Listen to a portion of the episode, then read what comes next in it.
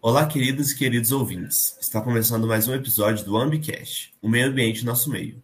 Eu sou o Pedro. E eu sou a Zulmira. Nós somos estudantes da Engenharia Ambiental e Sanitária da Universidade Federal de Irlândia e o episódio de hoje tem o tema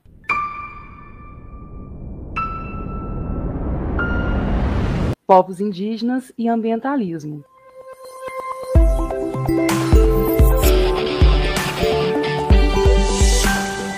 Quando os portugueses chegaram ao Brasil, há mais de 500 anos, essas terras já eram ocupadas pelos povos indígenas, que ao longo dos séculos foram explorados, massacrados e desapropriados de suas terras, cultura e religião.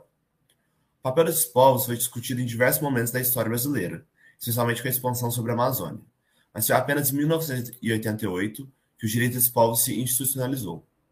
A Constituição Federal de 1988, no artigo 231, garante aos povos indígenas os direitos históricos à reparação e à devolução das suas condições de existência, consagrando o princípio de que os índios são os primeiros e naturais senhores da terra. Essas conquistas só foram possíveis devido à mobilização de lideranças indígenas na Assembleia Nacional Constituinte. Ailton Krenak, líder indígena e ambientalista, discursou no Congresso Nacional pintando o rosto de preto em defesa dos direitos dos povos originários. Na época, foram recolhidas 100 mil assinaturas para que o líder indígena pudesse fazer a defesa oral junto aos parlamentares constituintes. Apesar dos direitos constitucionais garantidos, é preciso lembrar que a luta é constante e perdê-los pode ser muito fácil. Parte da sociedade ainda observa as comunidades indígenas com um olhar colonialista. Adotar uma postura de respeito ao direito sobre as terras que tradicionalmente ocupam é essencial para a preservação do meio ambiente e da identidade cultural brasileira. E para falar sobre povos indígenas e ambientalismo, no episódio de hoje, o Ambicast convida Lídia Meireles, Seja muito bem-vinda, Lídia. Poderia nos falar um pouco sobre a sua trajetória? Eu me formei na Federal do Rio de Janeiro há bastante tempo e fui aluna, inclusive, do Darcy Ribeiro, quando ele retornou do exílio. Fui muito amiga da Berta Ribeiro, esposa dele na época, que era uma grande, grande etnógrafa. E acompanhei a Berta nas pesquisas, né? É, trabalhei como, na verdade, como estagiária no Museu do Índio da FUNAI, do Rio de Janeiro, durante dois anos e meio. Então, eu tive assim o privilégio né, de conviver com professores maravilhosos, né? o Darcy é uma referência, né? grande referência, e tive o privilégio também de participar de todas as ações e atividades dentro de um museu de caráter etnográfico e um museu que realmente inaugurou um novo marco na história não é da relação dos povos indígenas com a sociedade envolvente, que no caso é o Museu do Índio. Né? O Darcy criou o Museu do Índio nos anos 50, exatamente com a perspectiva é, é, de não mais é, é, trabalhar assim com a visão do não indígena sobre o indígena, mas sim dele, indígena, sobre si mesmo, né? Dar voz a eles. E, e nessa perspectiva, o museu, para mim, sempre foi, o Museu do Índio, no caso, sempre foi é, uma grande referência né, na, na minha atuação.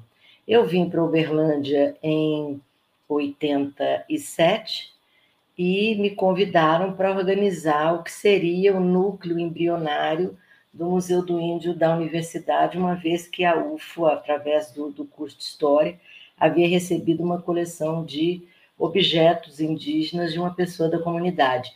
E aí, quer dizer, a necessidade de catalogação, de identificação, de organização desse pequeno acervo acabou propiciando realmente a criação do museu e a extroversão dessas coleções, desses objetos, aproximou o museu ainda mais do público, sobretudo o público infantil, né? É, crianças, escolas, e, e aqui cabe um parêntese, eu acho que museus etnográficos e museus de história natural no mundo todo, o público primeiro é o público infantil, é o público escolar, né? quase que é, é, é uma, uma atração, vamos dizer, natural, né? Então, foi assim que tudo começou, quer dizer, aí eu organizei um museu e vim conduzindo ele ao longo desses anos, né, durante esses praticamente 35 anos, né, que eu estou na universidade, aposentei em 2017, mas continuo como voluntária na coordenação do museu. Então, realmente, é a minha, minha grande paixão, né? Povos indígenas. E no Rio, eu tive também a oportunidade de participar da criação da Comissão Pro Índio, que era uma organização não governamental é, de defesa né, aos direitos e, e, e a causa indígena nacional. Então, é a síntese aí da minha trajetória. Fiz é, doutorado em História é, e trabalhando também com políticas museais, que é algo que também me interessa muito. Então, seriam esses dois campos aí de, de, de pesquisa, né? Museus, é, principalmente as políticas museais no Brasil, e a questão né, é, é, do patrimônio cultural, sobretudo é, o patrimônio, os bens de natureza etnográfica. Então, é, acho que é um pouco o resumo da minha trajetória. Quando se fala em povos indígenas, a primeira conexão que se faz é com a Amazônia, né? ignorando as pluralidades e especificidades culturais em todo o território brasileiro. Como que é a distribuição e a organização dos povos indígenas atualmente no Brasil e também na nossa região? É, bem, é, a gente sabe que o Brasil era imensamente povoado, né? quando da, da invasão da, dos, dos portugueses aqui. Eu digo invasão, sabidamente, porque já era um território habitado, muito habitado, né? Então, é uma população que se projetava em torno de 6 a 10 milhões de indivíduos, esparramados por todo o Brasil, sobretudo no litoral, mas havia também povos no interior. É, com a, a, a, penetração das frentes de expansão econômica, não é, do litoral para o interior, muitas populações ainda é, é, permaneceram no litoral, mas muitas fugindo desse contato, né, fugindo do genocídio, vamos dizer assim, eles foram adentrando, né, e foram se interiorizando. Então, hoje nós temos uma população com os dados do IBGE de 2010 de aproximadamente 900 mil indivíduos, sendo que a maior parte ainda ocupa, vamos dizer, a zona rural ou estão em, em situação de aldeamento, né? E outros, a, a, o outro restante está, então, na área urbana, né? Então, nós temos é, a população indígena distribuída, claro que a maior concentração é na Amazônia Legal, é, no, no, estado do Amazonas, na região norte, seguida da região centro-oeste e do sudeste, do nordeste por fim, por último, sul. Então, seria mais ou menos nessa, nessa, é, nessa distribuição, vamos dizer assim. Todos os estados brasileiros têm populações indígenas ou aldeadas ou não aldeadas. Né? É, ainda existem no Brasil cerca de 50 evidências, entre 50 e 70 evidências de populações é, é, com isolamento voluntário, né? ou seja, populações que em algum, em algum momento da sua história, em algum momento da sua vida, tiveram contato com a sociedade envolvente, com a população regional. É, não foi uma experiência agradável, com certeza, e eles resolveram, então, se isolar. Então, por isso a gente diz isolamento voluntário. Não acredito que exista uma população totalmente isolada a ponto de nunca ter travado um contato com o não indígena. Em algum momento, essas populações travaram algum tipo de contato e resolveram não alimentar a convivência e por isso se isolaram. Então, assim, o Brasil é um país extremamente, né, um país continental muito grande e como essa esse avanço ele se deu gradativamente, né, do, do litoral para o interior, ainda existem essas, né, essas experiências humanas, esses projetos humanos, né, que resistem bravamente a esse contato que, de certa forma, não é nada bom para eles, né? Em, em diversos aspectos. Então, para além da diversidade cultural que existe entre as populações indígenas, né? Cada uma delas é, é, é um, um universo né, próprio, a gente ainda tem uma diferença entre eles em relação ao grau de contato que cada sociedade mantém com a sociedade envolvente ou com a sociedade regional. Então, você tem povos que têm, sei lá, 522 anos de contato, ou pelo menos que são descendentes daqueles povos que tiveram né, o primeiro contato com a chegada dos portugueses. Você tem povos com 50 anos de contato, com 20, com 5, enfim. Então, isso também vai diferenciar bastante a forma com que essas sociedades lidam é, com seu próprio mundo né, e com o mundo externo. E aqui na região de Minas Gerais, e também especificamente né, na região de Uberlândia, como que está a presença da cultura indígena, a presença do, da comunidade indígena é, e a situação dessas comunidades também? Olha, essa nossa região era uma região extremamente povoada. Né? Nós tínhamos aqui os caiapó meridionais, os Pareci, o Chacriabá, o Zinar, né? e é, inclusive Darcy chamou essa região nossa de a Grande Caiapônia, porque era uma área, era um território dos caiapó meridionais, sobretudo.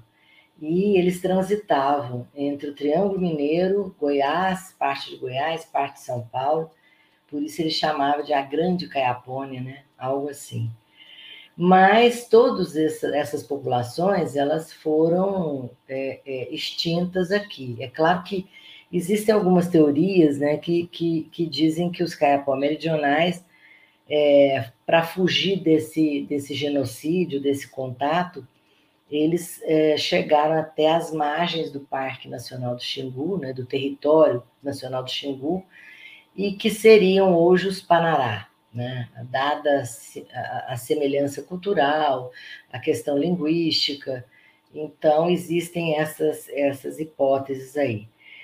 As populações, eu não diria população, né? mas, mas é, os indivíduos indígenas, ou descendentes de indígenas, ou oriundos de aldeias indígenas que vivem em Uberlândia, que a gente normalmente chama de não aldeados ou populações emergentes, né?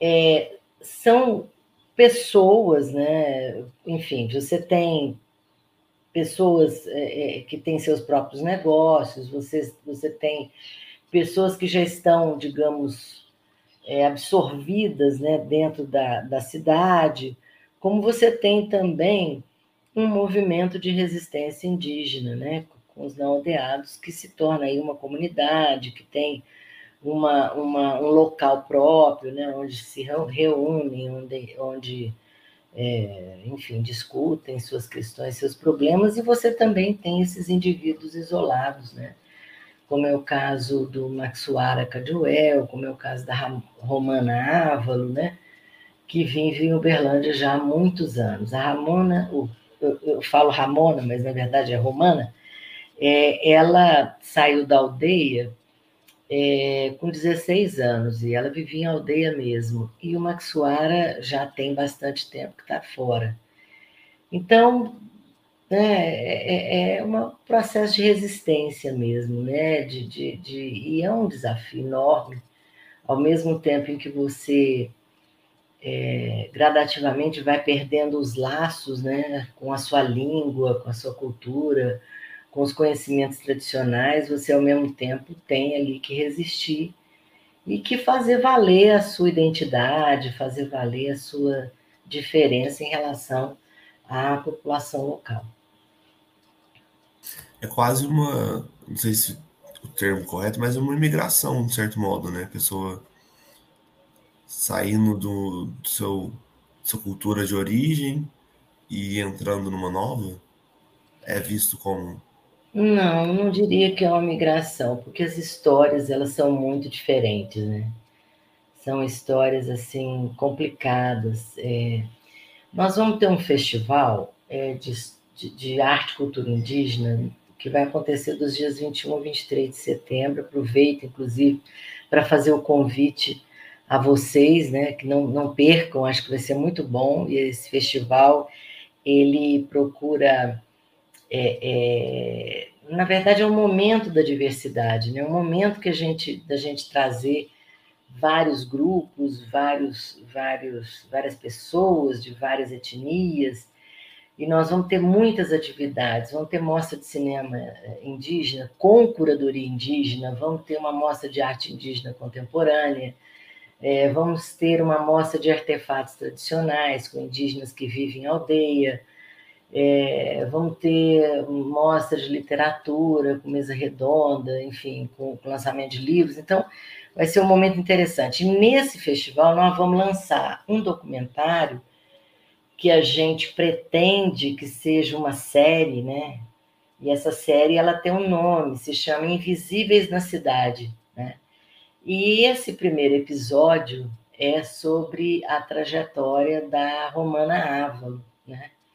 E eu dei essa volta toda para te falar, para falar para vocês que é, no caso dela é, é, são as histórias, né? Cada um tem uma história de vida e tal. E ela veio para cá por somente porque uma fazendeira que vivia próxima à aldeia dela é, trouxe, né? Simplesmente pegou ela e trouxe, entendeu? Junto com outros irmãos menores. Os outros irmãos menores, eles saíram, fugiram, mas ela ficou. E foi assim, né? Por isso que ela ficou. Ela já era um pouco mais velha. Então a pessoa quando é mais velha, ela começa a ficar mais comedida, né? Mais medrosa, mais contida. Então, de certa forma, foi isso que, que aconteceu. Então, são histórias. O Matsuara tem outra história, e, e, e os demais indígenas não aldeados também têm suas próprias histórias. Então, não sei se a gente pode colocar tudo isso dentro de um só conceito, sabe? De migração. Nós temos, às vezes, essa forma de ver o outro segundo os nossos próprios conceitos. E, e no caso das populações indígenas, não dá para aplicar conceito nenhum, sabe? Porque é outro universo, é outro, é, é, é outro povo, né? São outros povos e, e realmente, se você vê um, um, índio se deslocando, né, no meio da, da mata, ele sozinho, só carregando, sei lá, um arco, uma flecha, uma lança, quando são indígenas aldeados, né? E atrás vem a mulher carregando criança, carregando uma série de, né, aquela coisa toda da casa, do, enfim. Aí você vai achar que, né, é machismo, é, é, é uma, uma exploração, né, da mão de obra feminina, porque são conceitos nossos, né? Mas, na verdade, não. Se ele tiver com as mãos ocupadas, ele não tem como defender a própria família. Então, é outra perspectiva de mundo, sabe? É isso que a gente precisa, às vezes, ter em conta e nem sempre a gente consegue. É interessante que você falou, né, sobre a questão da nossa visão, né, que geralmente a gente, é, a gente projeta a nossa visão sobre o que, que são os indígenas, ao invés de realmente conhecê-los, né? de entender também a forma como eles vivem, a cultura e a visão deles também, né, sobre o nosso mundo e sobre o mundo deles. É, você falou também sobre a Ramona, que ela veio para cá, mas ela foi trazida, né? Ela não, não, necessariamente fez uma escolha de, ah, eu vou para a cidade. É, isso de ela ter vindo para cá e por questões dela, né, que são, são inúmeras, imagino. Ela ficou. Você acha que ela se descaracteriza como indígena, ela perde a identidade? Não, né? É, Não. Porque assim, as pessoas têm uma ideia, pelo menos assim, do que eu tenho percebido, né? Não todas as pessoas, mas algumas pessoas têm, dentro dessa visão limitada deles, né, eles se apegam a essa visão limitada, de que o, indi, de que o indígena é, ele só será tido como tal se ele ficar na aldeia, descalço, com arco e flecha na mão. Isso é necessariamente verdade? É verdade que a gente tem esse péssimo hábito, né? De, de, de, na verdade, definir a identidade do outro segundo os nossos próprios valores. Isso é um horror, porque, assim, É, imagine você que, por exemplo, na nossa alimentação diária, nós incorporamos hábitos culturais de povos do mundo inteiro. A gente come comida árabe, italiana, é, espanhola, japonesa, enfim. E nem por isso nós deixamos de ser brasileiros, né? Nós incorporamos na nossa língua, em tudo aquilo que a gente fala, a forma de expressão e tudo mais, hábitos né, e formas de expressão de outros países, de outros lugares, né? Só do francês, imagina a quantidade de palavras que a gente usa, garçom, é, boate, garagem. É, olha, tem uma infinidade né, de, de vocábulos estrangeiros e nem por isso nós deixamos de ser brasileiros. Então, é, é, é, o mesmo princípio, né? Não é porque os indígenas adotam hábitos né, nossos, é porque, quer dizer, significa que ele deixou de ser índio. Não, tem algo lá dentro dele, né, que faz com que ele se auto-reconheça como membro de uma comunidade, por mais que ele não esteja mais ligado a essa comunidade. Mas tem algo é, que o, que o auto-identifica como sendo indígena, né?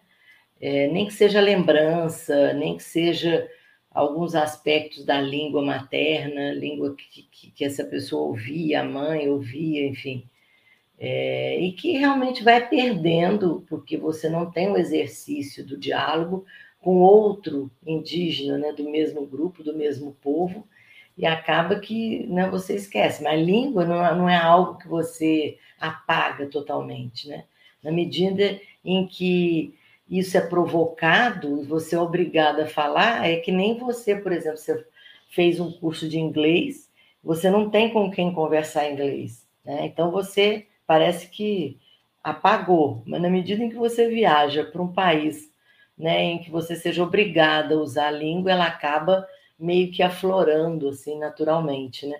Então tem um pouco disso assim. Eu gosto sempre de usar exemplos nossos para as pessoas entenderem que não é porque os índios têm carro, andam de avião, ou enfim, né, adotam hábitos nossos que eles deixam de ser indígenas e mesmo principalmente os não aldeados, né? É, o fato deles manterem as suas tradições vivas, ou pelo menos de tentar recuperar isso, é algo que é motivo de orgulho, né? E deve ser motivo de grande orgulho. Né? É, é, é uma retomada identitária, inclusive, né? Você é, é, tentar, não gosto de falar resgate, porque quem resgata é bombeiro, mas é, é, é, algo que você tenta recompor né, a sua vida e reincorporar né, como valor a sua vida. É bem interessante. E hoje a gente tem muitos indígenas presentes nas diversas esferas né, da sociedade, tanto de política, social, porque essa união né, de diversos povos no movimento é muito importante, ainda mais agora no momento de fragilidade das legislações, de ameaça né, aos direitos constitucionais dos povos. E uma das principais reivindicações que o movimento indígena é, luta é a demarcação de terras. A gente queria falar um pouco sobre isso, especialmente sobre a importância da demarcação de terras, a conexão do povo indígena com a terra e como que isso ajuda a proteger esses povos. É, nós vamos ter uma grande surpresa esse ano, porque o número de candidatos indígenas nesse, nesse pleito né, eleitoral, como deputados federais, principalmente, vai ser muito grande, já está sendo muito grande. Eu acho isso ótimo, né? porque é uma forma que, quer dizer, uma ferramenta, uma maneira que eles têm realmente de fazer valer aquilo que é que constitui o que a gente chama de direito originário ou direito consuetudinário, né? que é um direito que antecede a própria criação do Estado. Essas sociedades estavam aqui antes da criação de um país chamado Brasil, né? Elas estavam aqui antes da criação do Estado brasileiro. Portanto, é, todo o território em que eles vivem ou viveram, em, de alguma, em alguma medida, é, lhes pertence. E assim, cabe dizer que o território indígena no Brasil, ele é de posse dos índios, mas a propriedade da União, né? Mesmo aqueles que são é, é, é, reconhecidos, homologados, né, é de posse da União. Nós temos uma dívida, a sociedade brasileira tem uma dívida considerável com essas populações. Porque quando da Constituição Cidadã de 88 é, se criou um capítulo dos índios nessa Constituição, ali já se dizia, né, que havia um prazo, digamos, de cinco anos a partir da promulgação da Constituição para a demarcação de todos os territórios indígenas. E a gente sabe que nada foi é, é, é demarcado, ou, ou, muito pouco foi demarcado, né? Então, é claro que existem conquistas que precisam ser é, consideradas, né? O território Yanomami, que foi demarcado em 9 milhões de hectares, se não me engano, durante o governo Collor, por incrível que pareça, o território Raposa Serra do Sol, que foi reconhecido e demarcado durante o governo Lula, e que realmente exigiu um, um, um, pulso muito firme por parte do governo federal, uma vez que a resistência ali com, com os arrozeiros, a cerealistas, aquela coisa toda, era muito grande, é ainda muito grande. Então, veja, o Brasil hoje está sendo incentivado por uma pessoa que é totalmente anti-indígena, que é totalmente contra a preservação ambiental, que é totalmente contra a, a, a, a integridade da região amazônica. Né? Ele quer né, que, as, que aquilo tudo seja explorado. Né? Então, uma forma de fazer isso é você aniquilar as populações indígenas, porque tem várias formas de você aniquilar, né? Não é só botar no paredão e fuzilar, é, e, enfim, né? matar todos, mas você tem outras maneiras de desintegrar os, os, essas populações, porque a gente sabe que eles têm uma relação com o seu território que extrapola a necessidade de sobrevivência, né? É uma relação cultural, né? O, o, o, a terra é o chão cultural, né? É ali que você tem as suas referências, né? Os seus, a, a, os seus valores religiosos, as, as questões míticas, né? E uma série de outras coisas. E ali, naquele território, você consegue reproduzir é, os seus hábitos, as suas tradições, seus costumes, a sua própria alimentação, né?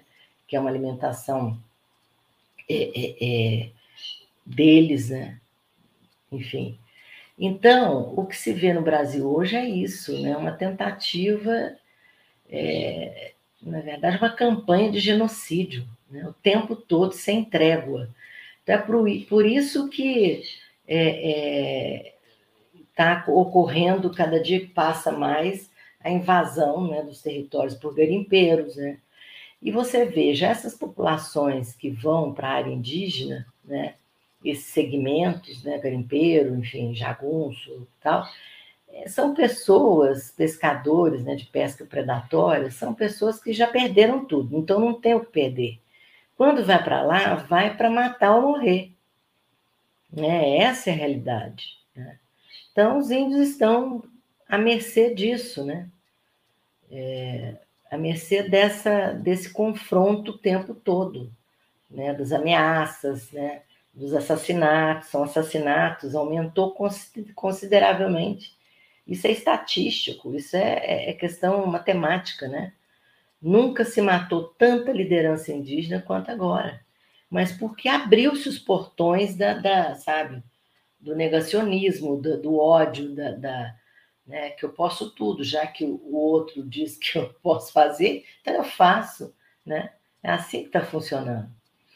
E uma coisa interessante, é, o território indígena, né, ele acaba sendo um nicho de preservação cultural, sabe?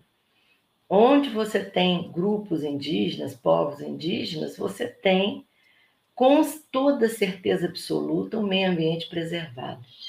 Né? Por quê? Porque eles mantêm, olha, eu vou contar um pouco da experiência que eu tive com os tapirapé, ou chamado apiãoa, né? que são os são é um povo que vive no norte de Mato Grosso, bem próximo da fronteira da divisa com o Pará, com o estado do Pará. Eles vivem numa área de transição entre Cerrado e Amazônia. Né? Então, quando você chega por terra, você vai passando por grandes latifúndios, por fazendas, onde você não vê uma árvore.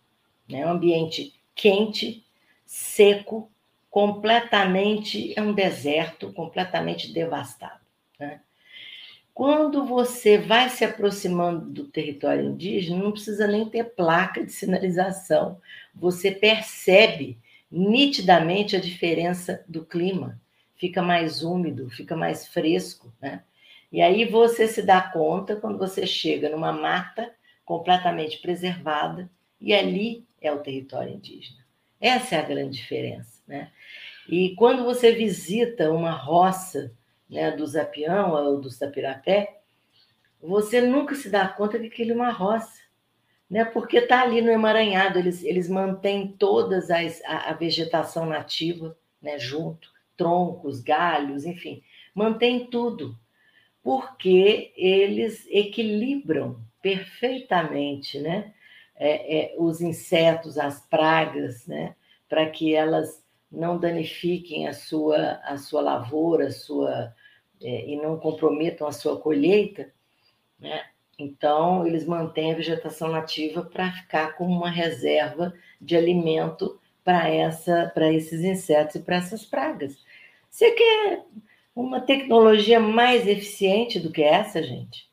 Isso é super eficiente, né? Além do mais, é, é, é claro, né? De vez em quando eles precisam equilibrar um pouco, porque a superpopulação de, de, de porco do mato, de, de cateto, caetitu, né, acaba é, é, invadindo a roça de mandioca e acaba. Então, eles têm que, porque a reprodução deles é muito grande, então eles têm que dar uma, uma equilibrada nisso. Mas é uma relação né, de, de você obter o alimento de uma forma muito mais equilibrada, muito mais é, é, é, é é, correspondente a, a, uma necessidade deles naquele momento, né? E não para guardar ou para vender ou para, enfim. Então é uma outra, sabe? É uma outra história. É claro que eu não estou aqui querendo vender a imagem de que são sociedades perfeitas que vivem no Éden, no paraíso. Não é isso. Mas são sociedades que têm uma lógica própria, né? De viver e de estar no mundo e que, a meu ver, é muito, muito, muito superior à forma predatória com, com que a gente lida né, com a natureza e com a, o meio ambiente. Presidente Jair Bolsonaro ele passou a responsabilidade pela demarcação de terras indígenas para o Ministério da Agricultura, por uma medida provisória de, de 2019. Existe um claro conflito de interesses é, entre a pressão, pela pressão né, dos ruralistas e mineradores. Muitos indígenas estão vivendo em situação de vulnerabilidade social, sob risco de violência, né, como você bem falou. O Brasil tem um histórico de violência contra ativistas ambientais, indigenistas, preservacionistas. A situação tem se agravado nos últimos anos. Assim, é, como que você vê a atuação das atuais gestões dos órgãos federais, e em especial da FUNAI, IBAMA, Olha, eu, eu penso o seguinte: é, todos esses órgãos, e não dá, não penso em nenhuma exceção, e me ocorre aqui nenhuma exceção, todos eles agem conforme o que determina o mandatário. Né? Então, IBAMA, FUNAI, eles têm tido assim uma. Porque, veja, a FUNAI é um órgão que sempre, sempre, a despeito dos governos todos, a FUNAI sempre foi um órgão que atuou em defesa da causa indígena, sempre.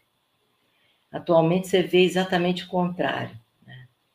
É, é, a FUNAI se distanciou e ela, sabe, atua de acordo com o que o mandatário determina. Né? Então não tem muita diferença.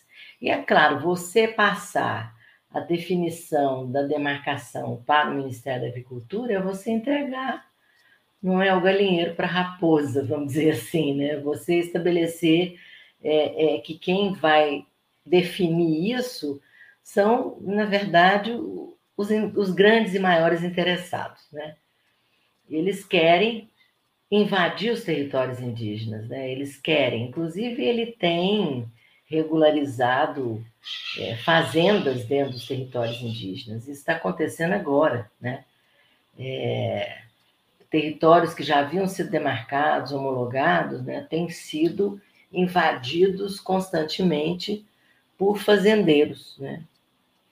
É, por poceiros, né? fazendeiros, enfim. Eu não tenho nada contra poceiro, enfim, mas eu acho que existem outros territórios para fazer essa reforma agrária, enfim, para instalar ou estabelecer é, esses outros esses espaços, né? Então não dá para você comprometer um território que não pertence né, à sociedade. É isso que a gente tem que pensar. Território indígena pertence aos indígenas, né, por mais que ele seja, infelizmente, propriedade da União. O fato dele ser propriedade da União acaba meio que dando direito né, ao governo federal de achar que pode, não é, é, é enfim, dar outra destinação para isso, ou ou ter a liberdade, ou ter a autoridade né, para fazer isso. Então a situação está muito difícil. Nós vamos ter, inclusive, uma exposição agora, que nós estamos abrindo na próxima semana, e aí também vocês estão convidados. É uma exposição que se chama, cujo tema é Orema Roikoche, que é, em Guarani significa Queremos Viver. É um pouco a retrospectiva da, da relação entre as populações indígenas e a sociedade brasileira, tanto em relação à questão histórica quanto à questão política, né? a partir da, da, ditadura militar até o momento atual. Uma exposição que vale a pena ver. A gente faz uma, uma retrospectiva bastante importante, interessante, e ali a gente vai ver nitidamente como é que o Brasil caminha, né? é, é, nesse aspecto. É muito duro, é, é, é, muito difícil né, a gente assistir a tudo isso. E a gente não pode, tem que resistir. Eu acho que nós temos que atuar no, no sentido de, de, informar as pessoas, de, de, sabe, de deixar bem claro isso. E essa exposição ela tem esse intuito. A situação da violência, você comentou, está muito presente esse ano, né? Eu achei que foi um dos assuntos, inclusive, mais comentados, pelo menos nas redes, que tá sendo, tá, tem muita denúncia de violência a tiros na, em aldeias, também com, com outros povos, aviões despejando agrotóxicos em populações em áreas de conflito, e é, é quase uma guerra que se vive, né? E que acho que muitas vezes nem é documentada. Uh, hoje a gente vê também muito na internet muitos jovens indígenas que usam das redes como um método para mostrar a realidade de suas vidas. São influenciadores, eles mostram seus costumes, falam um pouco dos idiomas, das suas tradições, das religiões. Isso é um método que tem alterado um pouco a relação entre os aldeados e a comunidade externa, que tem sido uma ferramenta para a causa indígena. Tá, eu vou recuperar a sua primeira fala. É, olha, a gente tem que ter claro o seguinte: o genocídio ele não está. Claro que hoje ele se intensifica, né? Porque pela primeira vez na história do indigenismo, a gente vê um governo totalmente anti-indígena. É algo que a gente viu um pouco na ditadura militar, mas não foi tanto em se comparando com agora. Agora, o genocídio contra os povos indígenas no Brasil ele começa em 1500. Né? Ele tem início em 1500. Basta a gente lembrar que se a gente tinha uma população entre 6 a 10 milhões de pessoas e hoje nós temos em torno de 900 mil, o que aconteceu? Né? Se naquela época, em 1500, a gente tinha em torno de uh, mil povos diferentes, hoje nós temos em torno de 300 e poucos, o que aconteceu com esses 600 povos, 700 povos? Né? Foram extintos. E foram extintos totalmente, principalmente em função do genocídio. É, é, foram várias e várias tentativas, quer dizer, sofisticadas às vezes, né? É, várias vezes, por exemplo, se aproveitou de uma certa animosidade de um grupo indígena contra o outro para que um colocasse fim ao outro. Isso aconteceu entre os Tupinambá e os Tupiniquim. Os Tupinambá, por ordem dos franceses, os Tupiniquim, mais chegado aos portugueses, né, que viram nessa rivalidade desses povos, porque eles tinham guerras intertribais, enfim. Né? Então, viu a potencialidade que havia nessas animosidades para que um chacinasse o outro. Né? E isso aconteceu aqui no Triângulo Mineiro. Né? O coronel Pires de Campos contratou um exército, entre aspas, né, de indígenas Bororo, de Goiás, para liquidar os caiapó meridionais aqui, porque sabia que eles eram inimigos. Né? Então, veja, é, foram usadas todas as estratégias possíveis né, de se jogar, por exemplo, é, é, é bomba de, de, de, de é, é, bomba não, é, é napalm, né, aquele agente laranja, né, na, na Amazônia, em determinadas aldeias, como aconteceu, por exemplo, com o povo Cinta Larga, né? O massacre do Paralelo 11, que aconteceu em 1967, é bem isso, a mando de um deputado federal, né?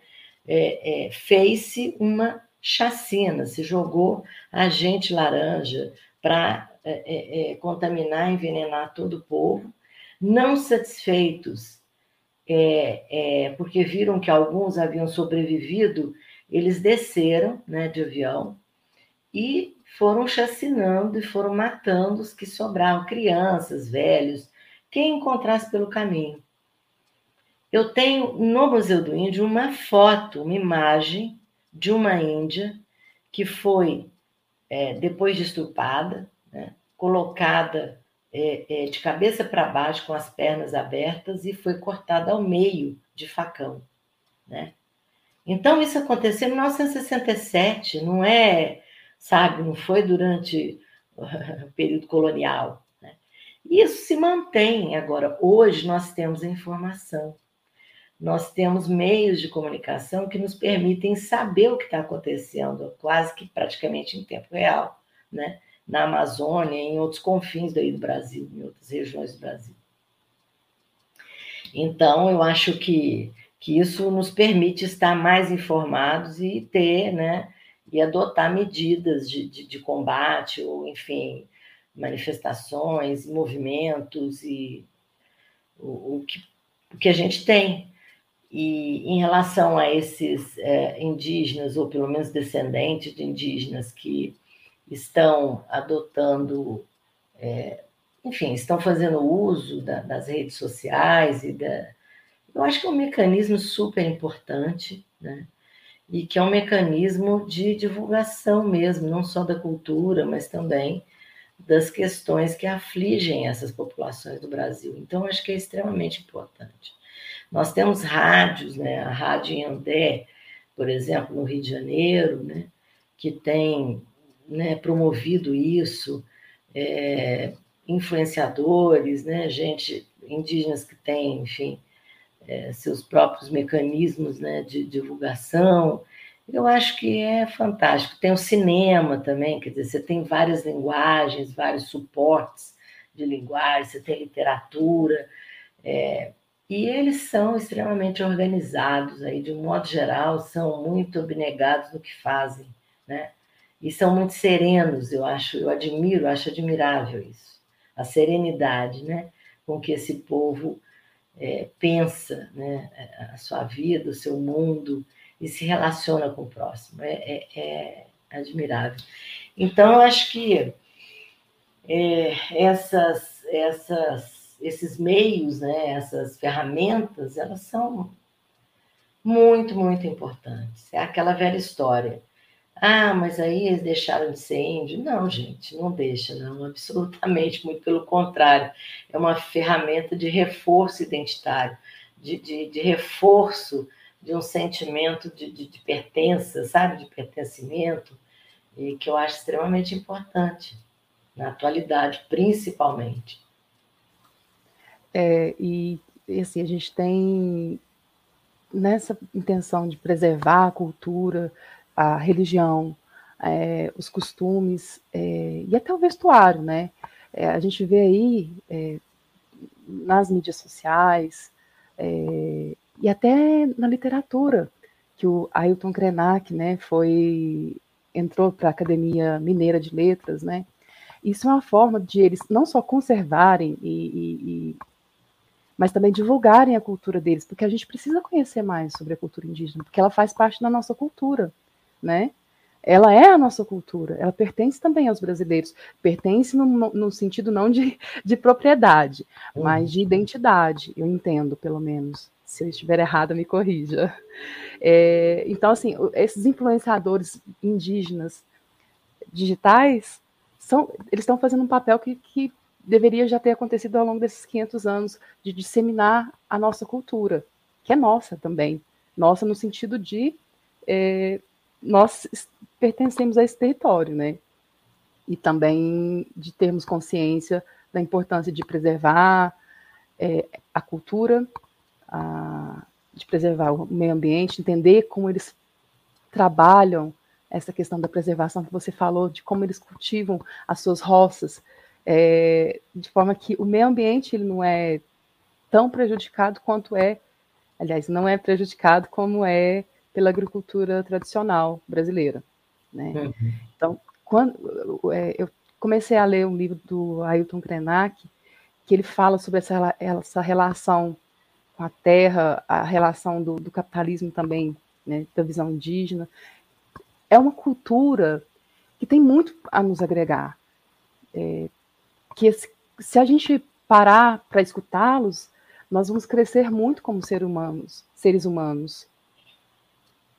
Não é verdade? Sim, com certeza. Eu acho que existe um espírito de, de comum unidade, né? Essa coisa da unidade comum. Existe um espírito mais coletivo, né? E uma forma de organização é, onde não existe é, é, é essa ideia de acumular, sabe? De você. Eu acho que existem essas características, né? Primeiro, que são sociedades com autogoverno, né? São sociedades em que uma liderança tradicional, uma liderança indígena, ela não, não, não, não reúne em si essa ideia absolutista que nós temos a respeito do que é um líder político, né? Que é aquela pessoa que é, que é, que é a autoridade maior, que é não. Uma liderança indígena é aquela que sabe ouvir bem, que sabe ouvir melhor, que escuta, né? E que não passa os seus interesses à frente dos interesses da própria comunidade, né? Não leva em conta, né, isso. É claro que existem situações em que isso acontece, existem, até porque o que eles aprendem com a gente, às vezes são coisas ruins, né? São, é, às vezes é o pior é, em todos os aspectos, na alimentação. Eu, eu me lembro de um, de um congresso de professores indígenas que eu fui a Cuiabá, e, e que eu vi é, o chavante né, na fila do bandejão, é, uma, assim, se alimentando de coisas que tradicionalmente eles não, não, não se alimentavam, porque o chavante é um povo de origem, vamos dizer, de tradição caçadora, né? E ali eles estavam assim à base dos carboidratos, né? Então assim, eles aprendem o que é pior, né? refrigerante, açúcar, né? Uma série de coisas que a gente inventou, que nós criamos e que para eles é extremamente danoso, né? Você pegar um indígena que não tem esses hábitos, ele é muito mais saudável, né? Ele não vai ter os problemas de saúde decorrentes dessa convivência. Então, eu acho que essa questão da, da cultura, primeiro, assim, eu acho que a gente tem que ter em mente que é um povo muito diversificado. Né? A gente chama de indígena, mas não, na verdade não é indígena, né? É, é chavante, é xerente, craô, machacali, krenak, pataxó, é, é, yanomami, é, Então você tem né, mais de 300 povos, né, que são completamente diferentes, com línguas diferentes, com cultura diferente, com uma forma de pensar o mundo, o universo, e com mitos de criação, com ritos, não é? é completamente diferentes né, entre si. Então, são povos, né? não é o indígena. Ah, o indígena no Brasil está assim, ou está de tal forma. Não. Cada um está numa situação né, diferente, e ainda não só levando em conta a diversidade, mas também levando em conta o tempo que essas sociedades é, é, têm de convívio com a nossa, né? o que leva a, a, a pensar que quanto mais tempo ele tem de convivência, maiores são as chances dele é, é, incorporar a sua própria cultura, não é? hábitos e costumes que são nossos, né? não são deles. Nós somos indígenas, né? de origem indígena. Né?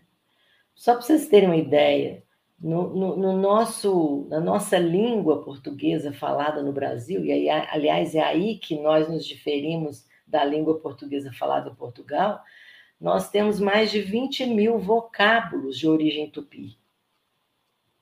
É, mais de 20 mil vocábulos. Nós falamos língua indígena todos os dias e não nos damos conta. Né? Capim, caboclo, caipira. Né? Quando você fala, ah, de nhenhenhen, isso é conversa fiada em tupi. Quando você é, é, é, é usa de expressões e, enfim, é muita coisa. Né? Tem palavras que são insubstituíveis. Mutirão, por exemplo. Né? Como é que você substitui a palavra mutirão? Se você for dar o sinônimo né, de mutirão, você vai ter que falar pelo menos umas cinco, seis palavras para poder é, é, corresponder ao significado do termo mutirão. Então, é muita coisa, né? não só indígena, mas também, claro, de dialetos africanos, mas aqui né, falando é, é mais tupi. Por que essa influência do tupi? Porque os tupi eles ocupavam o litoral brasileiro. E foi com a chegada dos jesuítas em que essas línguas foram organizadas em cartilhas, em dicionários, em gramáticas, né? e foram, inclusive, publicadas. E os jesuítas foram, na verdade, os grandes disseminadores do, da língua tupi até para outros povos que não falavam tupi, que eram, enfim, de outra, de outra matriz linguística, né?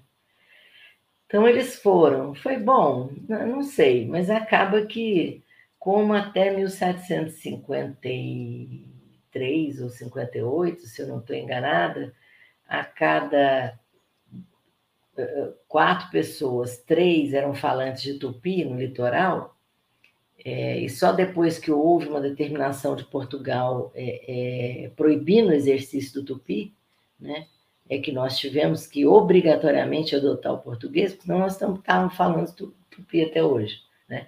E tupi, lembrando, é um tronco linguístico, é assim como, como o latim. Né? Do latim você tem é, é, é, diversas línguas, então do tupi você também tem diversas famílias linguísticas, línguas e até dialetos. Então, eu acho que nós somos um país indígena, em maior ou menor grau, com maior ou menor influência, no sul talvez nem tanto, mas no nordeste, no norte, principalmente no norte, centro-oeste e até aqui entre nós. Né? Se vocês eh, todos verem, por exemplo, na, na, na, os nomes, né? Era um país que já tinha, tudo já tinha nome quando os portugueses chegaram. Todos os peixes já, já tinham nome, né? A fauna já tinha nome. Então, tudo se manteve como estava, né? Pira, né? Pirarara, piranha, pirarucu. Pira é peixe em tupi, né? Então, já, já tinham nome. Então, como não dizer que nós não temos um, uma origem indígena ou não absorvemos a cultura indígena. Ela está impregnada em nós, na nossa alimentação, nos nossos hábitos, nas nossas crenças, na nossa forma matreira né, de, de agir, matuta, matreira. Enfim, quem, quando criança, não teve uma arapuca não é? Que é uma armadilha de pegar passarinho. Arapuca também é um nome e uma, uma tecnologia, vamos dizer, de origem indígena. Como não indígena, como auxiliar e se aproximar da causa indigenista? Eu acho que primeiro incorporar a causa indigenista no nosso, na nossa agenda de preocupações, né? Eu acho que é uma, uma causa que precisa de apoio, precisa de visibilidade, e precisa de, de reforço, né? E, e acho que se inteirar do que está acontecendo, disseminar notícias é, é, reais, verdadeiras do que está ocorrendo, não é? Divulgar as atrocidades que estão sendo cometidas é, e usar das, dos instrumentos e das ferramentas que estão aí disponíveis, como enfim, assinaturas né, de manifestos é, é, que correm nas redes sociais né, contra os desmandos né, é, do que está acontecendo agora e que eu torço muito. E quero crer e tenho certeza que vai acabar em outubro, quer dizer, não em outubro, mas em janeiro, né, com a posse de um outro presidente, é, e que a gente, com certeza, possa ter dias melhores, de maior respeito, de menor agressividade. Agora, é uma coisa complicada, porque na medida em que você abre né, as porteiras para uma situação, como está agora, de invasão de terra, de disseminação de ódio, enfim, de intolerância, é, é muito difícil retroagir a isso. É, vai ser um grande desafio voltar não ao que era antes, né? Eu, eu acho que porque nós somos um país em que essas coisas elas estão todas parece que debaixo de um manto, né? Na medida em que você tem alguém que fala, olha, vamos startar esse processo, aí se abriu, né? Tudo isso se abriu, parece que abriu nas comportas do inferno, né?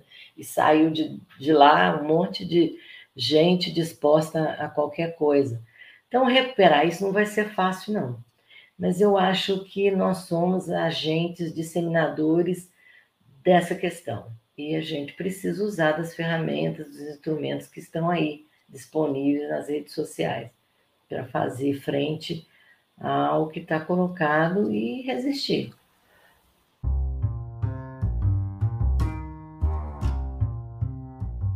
Desvendando mitos em um minuto. terras indígenas prejudicam as áreas do agronegócio? A verdade. A conservação das grandes extensões de vegetação nas terras indígenas garantem a manutenção de serviços ecossistêmicos essenciais, como a regulamentação climática e do regime de chuvas, a manutenção dos mananciais de água, a estabilidade e fertilidade do solo, controle de pragas e doenças, entre outros. Além de benéficas para a vida na terra, essas funções também são essenciais à agricultura e à pecuária e garantem também a manutenção da indústria e do bem-estar nas cidades. Lídia, muito obrigado pelos comentários, pela participação. Acredito que essa mensagem final que você deixa é muito importante para quem está escutando a gente, tem interesse nessa temática. E eu queria deixar um espaço aqui novamente para você estar tá falando um pouco sobre o Museu do Índio, suas atividades, e estar tá convidando, convidando o nosso ouvinte a participar. Então, é, vou deixar dois convites. Um é que é, na próxima semana nós vamos abrir a exposição Orema Roicoché. Espero que vocês participem, que vocês vão. É, inclusive, organizem os grupos de vocês do curso, que eu acho que é extremamente importante, né? E ali nessa exposição, como eu disse, vocês vão ver uma retrospectiva da relação dos povos indígenas com a sociedade envolvente, sobretudo na questão mais política, né? É, e quero convidar também vocês a, a novamente é, reiterar né, o convite para o Festival de Arte e Cultura Indígena, que vai acontecer no período de 21 a 23 de setembro, não na universidade, ele vai acontecer no Centro Municipal de Cultura, e nós vamos divulgar a programação, é, vamos ter uma programação bastante intensa, É, dentre, na, na, na mostra de arte indígena contemporânea, nós vamos ter uma mostra coletiva com oito artistas, é, vamos ter sessões de, de filmes etnográficos, filmes indígenas e com curadoria indígena, são duas sessões, manhã e tarde. É, vamos ter uma mostra de artefatos tradicionais que vem dos caiapó, dos assurini, estamos trazendo também os apião, né, que são os tapirapé, os bacairi, e eu sempre esqueço um, mas enfim, e os não aldeados vão estar lá também, né? O Maxuara também vai estar, né? ele trabalha com ervas né, medicinais, enfim, de origem indígena. Então, vai ser assim, um momento é, muito, muito, muito legal, muito interessante, muito importante para as pessoas conhecerem né, o que está sendo feito, né, o que eles fazem, o que eles produzem, e que é de uma riqueza enorme.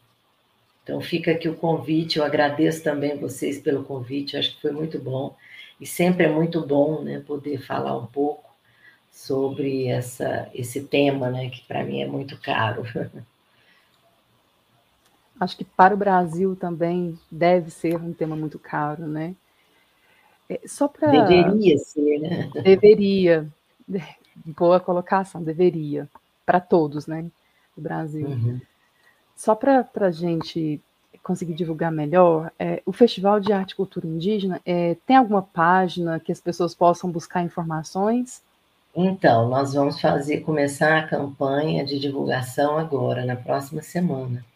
Ah, então, né, é, é, vocês olhem no site, o Museu do Índio também tem Instagram, é, tem Facebook, tem canal no YouTube, onde a gente tem gravados lá todas as atividades e todos os os projetos passados, mas é, tem o site também, tá? Museu do Índio, musíndio.org. É, eu acho que vocês vão ser alcançados por essa divulgação e com toda a programação que vai ter, com certeza. E a exposição, onde que nós buscamos informações? A exposição também nós vamos divulgar ainda. Nós estamos super atrasados, porque é, o que aconteceu é que com a pandemia nós tínhamos uma exposição já organizada, já pensada, planejada, mas o tempo passou e todo todo o material de adesivagem, infelizmente, perdeu o prazo de, de validade, de cola. Nós tivemos que, sabe, remontar, refazer todo o processo né, de, de, de constituição aí da, da, da expografia. Então, houve um atraso considerável, mas também vamos divulgar nas redes sociais, vai estar lá, com certeza. Então, muito obrigada pela, pelas informações, obrigada pela participação aqui no Ambicast. Foi muito rica a sua contribuição eh, com tudo que você nos trouxe, principalmente considerando a sua bagagem de conhecimento. É, eu agradeço muito, fiquei muito feliz. Muito obrigada. Eu que agradeço, gente. Muito bom. Obrigado. Com isso, concluímos mais um episódio do Ambicast, o meio ambiente em nosso meio. Gostaríamos de agradecer novamente a nossa convidada pela participação e também a você, ouvinte, que nos acompanha. Para saber mais sobre o Museu do Índio, acesse arroba Museindio.ufo no Instagram. Nos siga também em arroba Ambicast. Até a próxima!